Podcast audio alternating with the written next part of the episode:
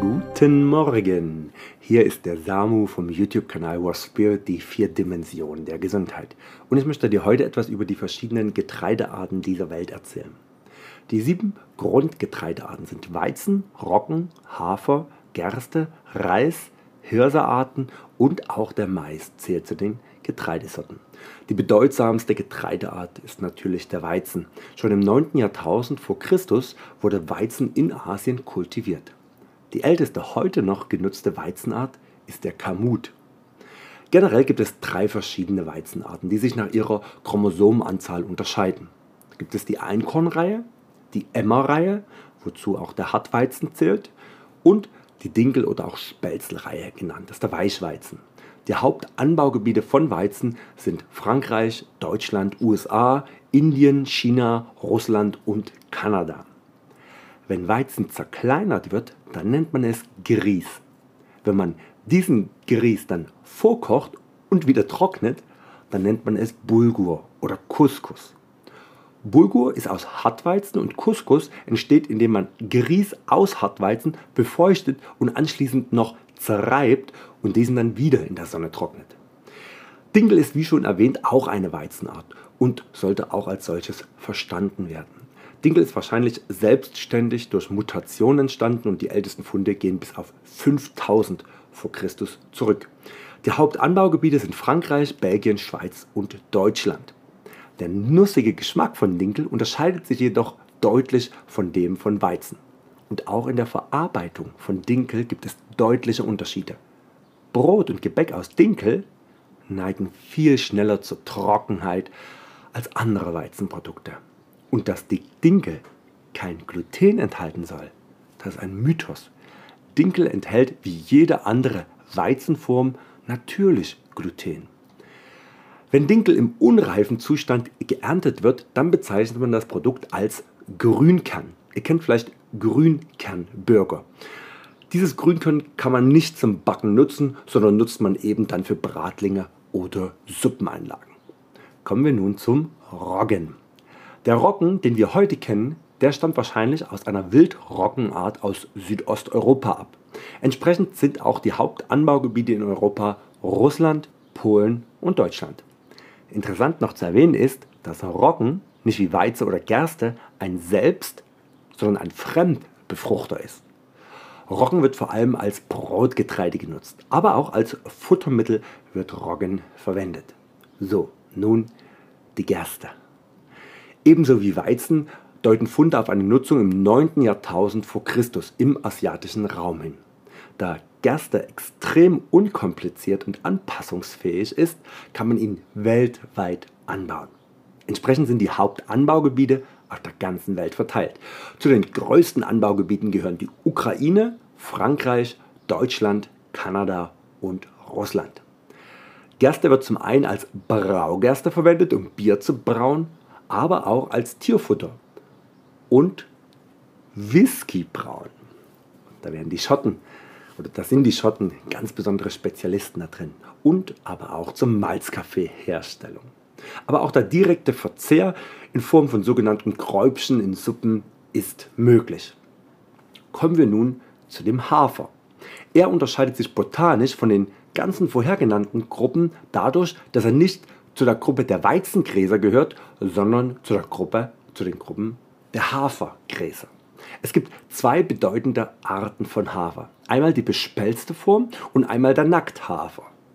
Der Nackthafer ist nicht so ertragreich, aber viel besser zu Nährmitteln zu verarbeiten. Daher aber auch teurer. Die ersten Nutzungshinweise datieren aus dem 5. Jahrtausend, Jahrtausend vor Christus auf dem Gebiet des heutigen Polens. Die Haupterzeugerländer von Hafer sind Russland, Kanada, USA, aber eben auch Polen und natürlich auch Deutschland. Aufgrund des geringen Klebeanteils wird Hafer nicht oder nur wenig als Brotgetreide genutzt, sondern um ihn zu flocken, Grieß herzustellen oder zu Mehl weiterzuverarbeiten. Der Hauptanteil von Hafer ist jedoch Futterhafer. Aber genau wie Gerste kann auch Hafer zur Whiskyproduktion genutzt werden.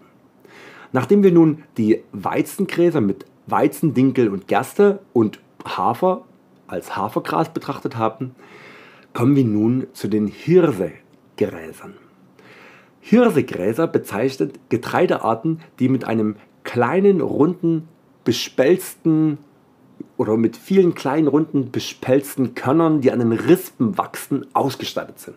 Es gibt dabei zwei Gruppen. Einmal die echten Hirsen und die Sorghumhirsen. Echte Hirsen haben eine 1000 Korn Masse von ca. 5 Gramm und Sorghumhirsen haben ein Gewicht um die 20 Gramm.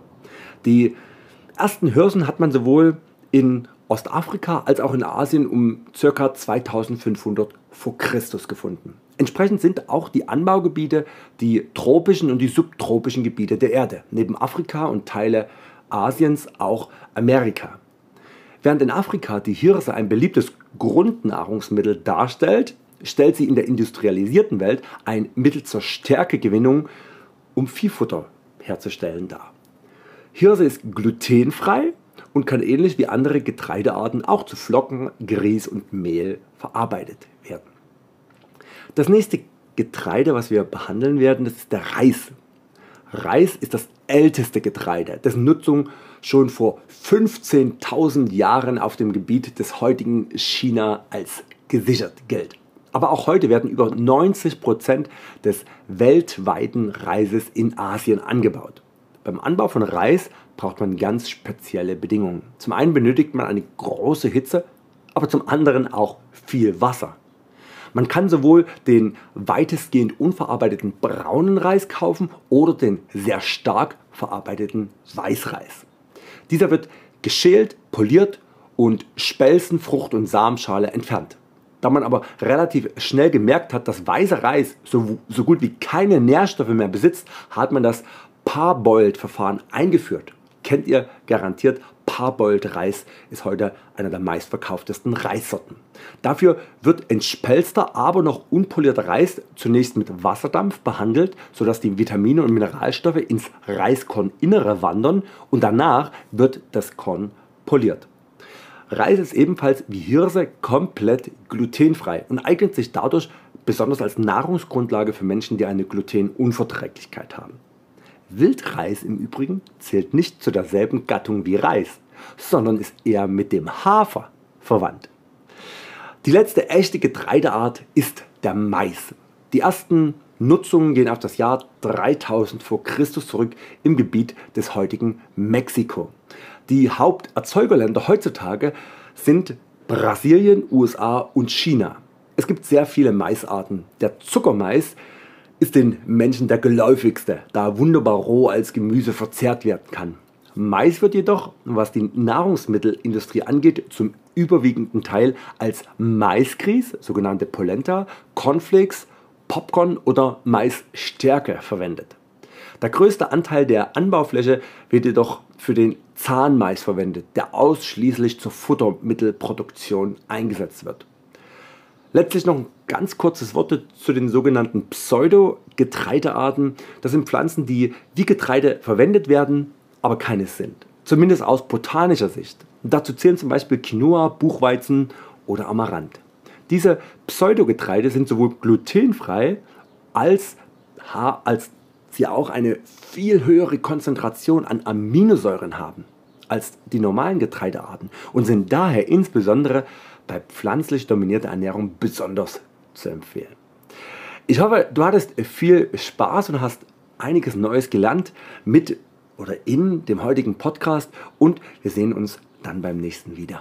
Dein Samu.